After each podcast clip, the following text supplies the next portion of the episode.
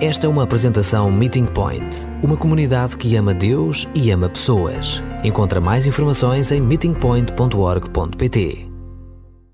Não ver também nos atinge.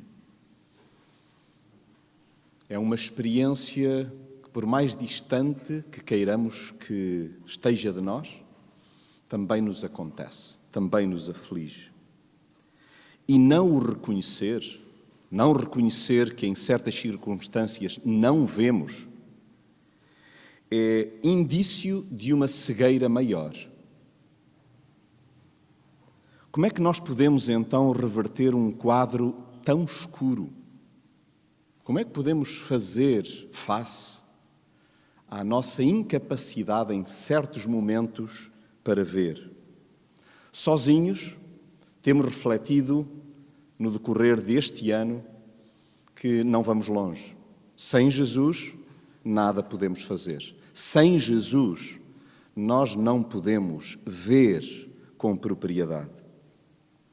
Aproveitemos então a passagem de Jesus por perto de nós e quem dera que hoje, eu e tu, possamos gritar, clamar por ajuda.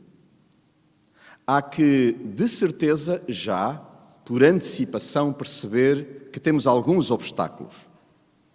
Há que dobrar a inércia e a acomodação que nós acabamos por necessariamente, por força da nossa miopia extrema, acabar por revelar. Inércia e acomodação. Porque nos habituamos a não ver e é difícil agora contrariar essa postura. Mas também temos de enfrentar os obstáculos que a multidão, religiosos incluídos, nos colocam. Por vezes a tradição, o modo como aprendemos a ver as coisas é o que concorre para que nós não vejamos.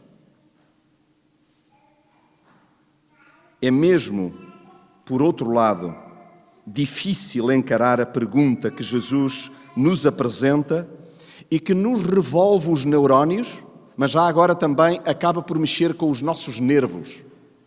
As perguntas de Jesus, temos-lo visto, não são fáceis. Ainda há oito dias atrás, éramos em comunidade confrontados com a pergunta de se quer ser curado. E como parece ser fácil responder, sim, claro que quero ser curado. E depois apercebemos-nos que isto nos põe os nervos em franja, porque nos apercebemos que somos os primeiros a dificultar a ação de Jesus para que sejamos curados como presumimos que queremos. Há nervos óticos que necessitam realmente de ser tocados. Mas os outros, os nervos em franja, também precisam efetivamente de um toque sarador de Jesus. Jesus hoje pergunta-me, pergunta-te: o que queres que eu te faça? Quem dera que cada um de nós simplesmente possa, no final, responder: Ah, Senhor, eu quero ver. A palavra e fazê-lo em Marcos, no capítulo 10, lendo do verso 46 até ao verso 52. E porque temos-nos disciplinado a dar valor à palavra mais do que lida, à palavra escutada, que nós permitamos que ela ecoe mesmo e no relato, no episódio que vamos acompanhar, que nós possamos perceber que somos como Bartimeu, somos como aquele cego. Diz-nos a palavra em Marcos, capítulo 10, versículo 46. Chegaram a Jericó.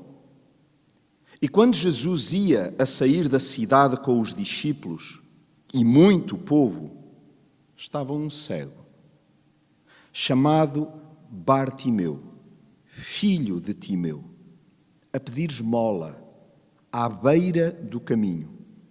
Mal o cego ouviu dizer que era Jesus de Nazaré, que por ali passava, pôs-se a clamar muito alto: Jesus, filho de Davi, tem piedade de mim. Muitas pessoas repreendiam-no e mandavam-no calar, mas ele continuava ainda mais alto: Filho de Davi, tem piedade de mim. Então Jesus parou e mandou-o chamar. Foram chamá-lo e disseram-lhe: Anima-te e vem daí, que ele está a chamar-te. O cego atirou a capa para o lado, levantou-se e caminhou para Jesus, que lhe perguntou: Que queres que eu te faça? Ele respondeu: Ó oh, Mestre, queria voltar a ver. Jesus disse-lhe: Está bem, a tua fé salvou-te. Naquele mesmo instante, Bartimeu ficou a ver e seguia também com Jesus pelo caminho. Jesus sempre esteve rodeado de muito povo, de muita gente. Grande parte desse mesmo povo seguia-o por mera curiosidade ou na expectativa de ser bafejado pelo poder que Jesus demonstrava. A sua fama precedia-o, por isso havia quem de algum modo quisesse estar ali nas franjas para poder ser beneficiado então com os seus dotes, com os seus dons, com o seu favor, com a sua graça. Muitas pessoas faziam 30 por uma linha para conseguir vê-lo, para vê-lo de perto ou para obter dele um benefício imediato. No entanto, as mais débeis viam-se à nora para chegar à fala com ele. Não era fácil. Para pessoas com limitações, com incapacidades de diferente ordem, fosse por estatura, fosse por incapacidade motora, fosse porque não viam, fosse porque a multidão, na verdade, acabava por servir como um fosso, impedindo que pessoas chegassem então até Jesus. Dentro desta minoria, não é difícil encontrar gente que não esconda as suas limitações e assume sem rodeios a necessidade que tem de ajuda. É entre estas pessoas mais frágeis que nós podemos encontrar então verdadeiros tesouros que nos possam animar na nossa caminhada cristã. Mesmo possuindo uma compreensão limitada sobre a pessoa de Jesus, a verdade é que são estes pequeninos que o comovem com uma férrea disposição para superar os dissuasores anónimos e se libertar dos adereços que impeçam essa aproximação. E falo-vos aqui em concreto do espanto que é alguém que não vê libertar-se num ápice de uma capa e pôr-se a caminho da direção da voz, da voz. Cada ser humano idêntica capacidade introspectiva para verbalizar com fé o desejo de ser curado da sua própria cegueira. E diante da graça de Jesus, aí eu espero conseguir aliar à gratidão a lealdade. E aponto para o derradeiro verso que há pouco escutávamos e que está diante de nós, o verso 52. Gostava de, feita esta introdução, alertar-me a mim e convosco partilhar um conjunto de perguntas que são antecedidas de algumas notas pessoais. Jesus, ainda hoje, não apenas no passado, mas ainda hoje, percorre a cidade. Jesus chegou a Jericó, tanto quanto parece, segundo o relato, ele já estava de saída, já estava à porta da cidade. E eis que esta é a oportunidade de alguém que está à beira do caminho a mendigar. Jesus, ele não só percorre a cidade, como nessa mesma metrópole ainda é possível encontrar descendência de gente honrada. Como se chamava o cego? Bartimeu. Bar, filho de Timeu. Timeu é o sinônimo de honrado, de honra, filho da honra. E um homem que foi surpreendido por forças estranhas a ele próprio, com a incapacidade de ver. No entanto, o seu nome é Bartimeu. E aqueles que nós não vemos têm um, um passado, têm um histórico, têm um pano de fundo familiar, onde é possível encontrar também dignidade e honra. E Jesus percorre esta cidade de gente que não vê e de gente que não é vista. Pessoas que se habituaram a pedir na periferia da urbe, longe da vista.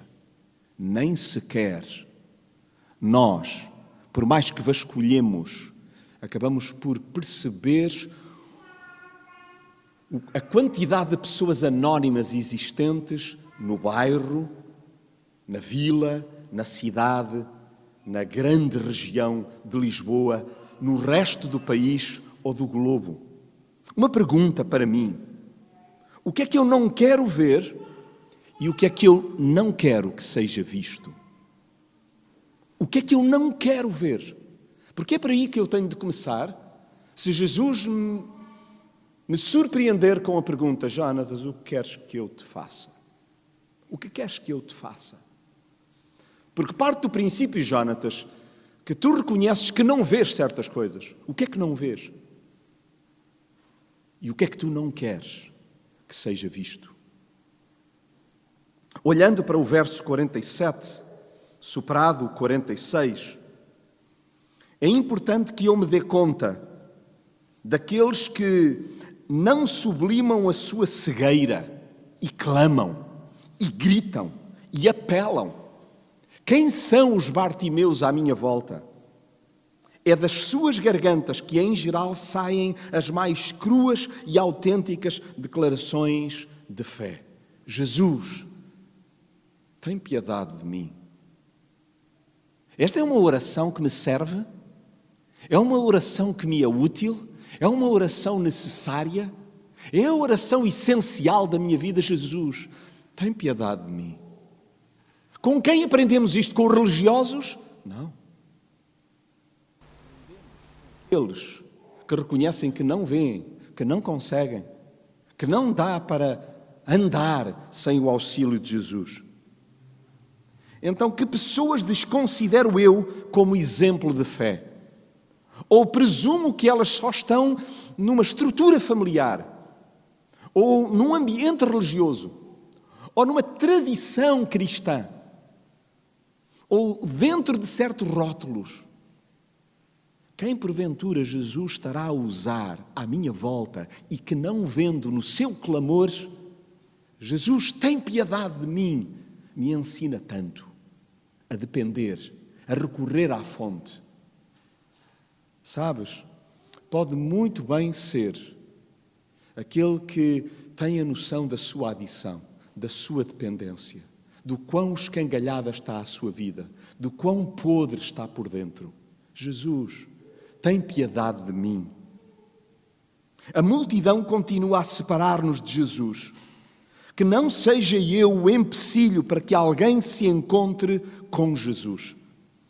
Olho para o verso 48 e estremeço. Quem é que porventura eu posso estar a atrapalhar que chegue a Jesus? Jesus pergunta-me, posso eu imaginar, Jonatas, quem estás a impedir que chegue a mim? Eu não. De propósito, não. Intencionalmente, não. Mas em que medida com os meus comentários, com os meus trejeitos, com as minhas regras, com a minha forma de ver o mundo, não a de Jesus, a minha, eventualmente eu não estou a atrapalhar alguém de se chegar a Jesus, um neto, um filho, um amigo. Alguém que nós, do alto da nossa oca sapiência, ousamos julgar que podemos aconselhar e nem sequer recorremos à voz de Jesus. Ah, é bom que eu me veja como companheiro de Bartimeu. Já caminho atrás de Jesus há muitos anos. Foi ao preparar-me para, neste tempo, partilhar a palavra convosco, que, tanto quanto me recorde, me apercebi que havia alguém que estava ao lado de Bartimeu. Na verdade, Marcos não faz referência a. Mas confesso-vos, eu nunca tinha dado conta, porque no relato que nós encontramos, seja então em Mateus, seja em Lucas, e se quiserem espreitar só, eu não irei ler, mas em Mateus 20, por exemplo, num texto paralelo a este, verso 29 a 34, o texto diz-nos e tudo aquilo que ali é relatado é exatamente igual, só que não é referido o nome de nenhum dos cegos. São dois. A experiência é decalcada desta. Então dá para perceber uma coisa interessante. Jonatas, Bartimeu não está sozinho. Tu estás com Bartimeu também. São dois que não veem. Não é apenas o outro que não vê, tu também não vês.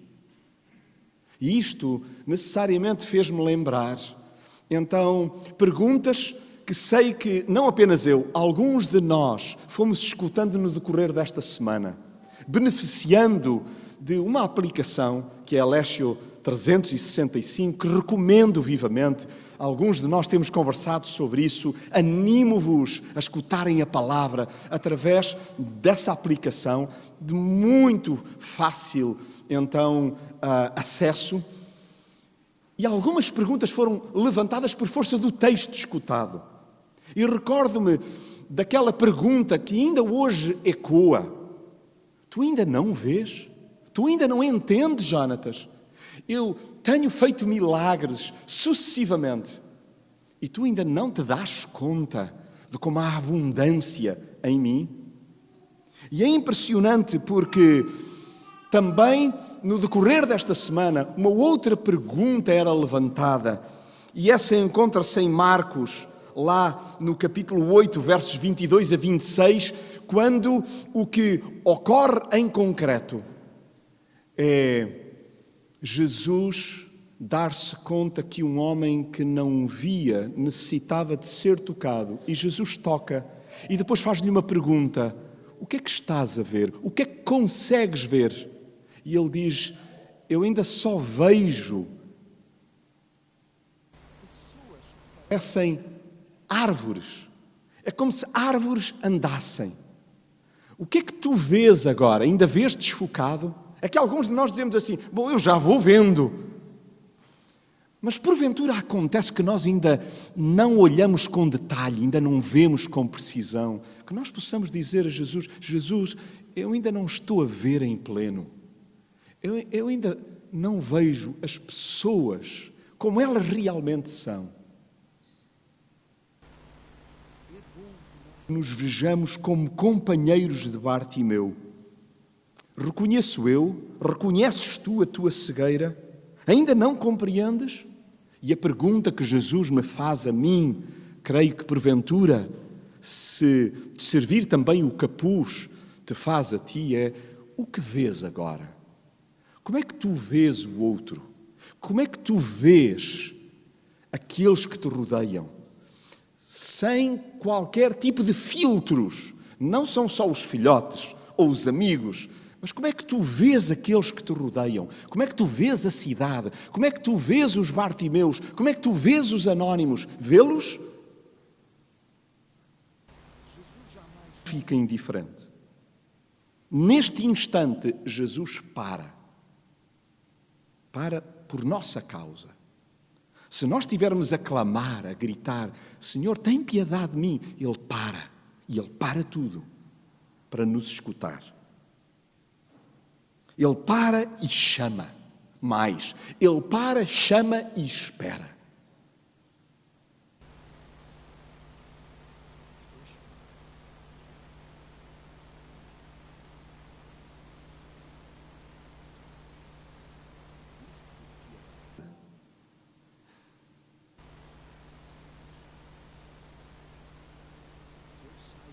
São em que me encontro que me levante e que afaste o que, o que me impede de andar, seja qual for a capa. Atrapalhação. Se eu não vejo que realmente eu possa ir ter com Jesus num salto, sem receio de tropeçar. Por isso, necessariamente, mais uma pergunta baila: o que preciso eu de largar? E para onde me estou eu a dirigir? Eu estou a querer correr, mas em que direção? É na direção de Jesus ou é na direção oposta?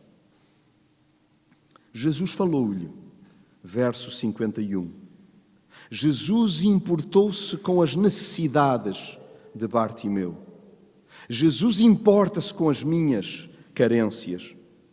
Que eu seja transparente e ousado. Que eu peça sabendo que posso receber.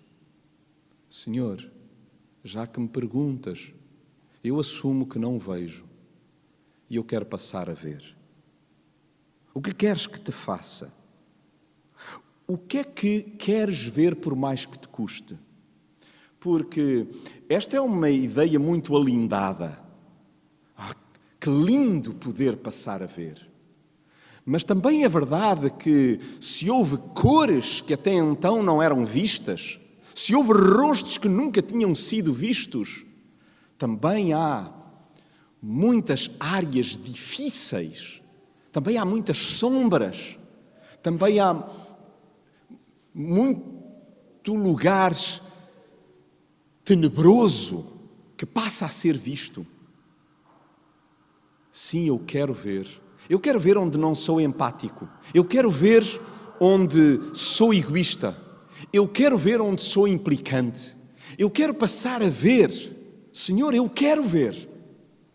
Eu quero passar a ver o indigente. Eu quero passar a ver aquele que se corrompe, que se agride. Eu quero passar a vê-los. Eu quero passar a ver abusadores e vê-los como gente, como pessoas e não julgar. Eu quero ver.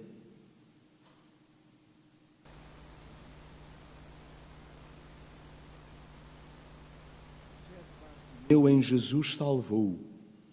Foi Jesus quem o disse. A tua fé salvou-te.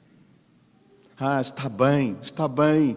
Eu quero que vejas Bartimeu. Eu quero que vejas Jonatas. Eu quero que vejas meu filho. Eu quero que vejas minha filha. É a tua fé, é o teu anseio por ver mais longe, por ver com o meu olhar, que na verdade te vai salvar.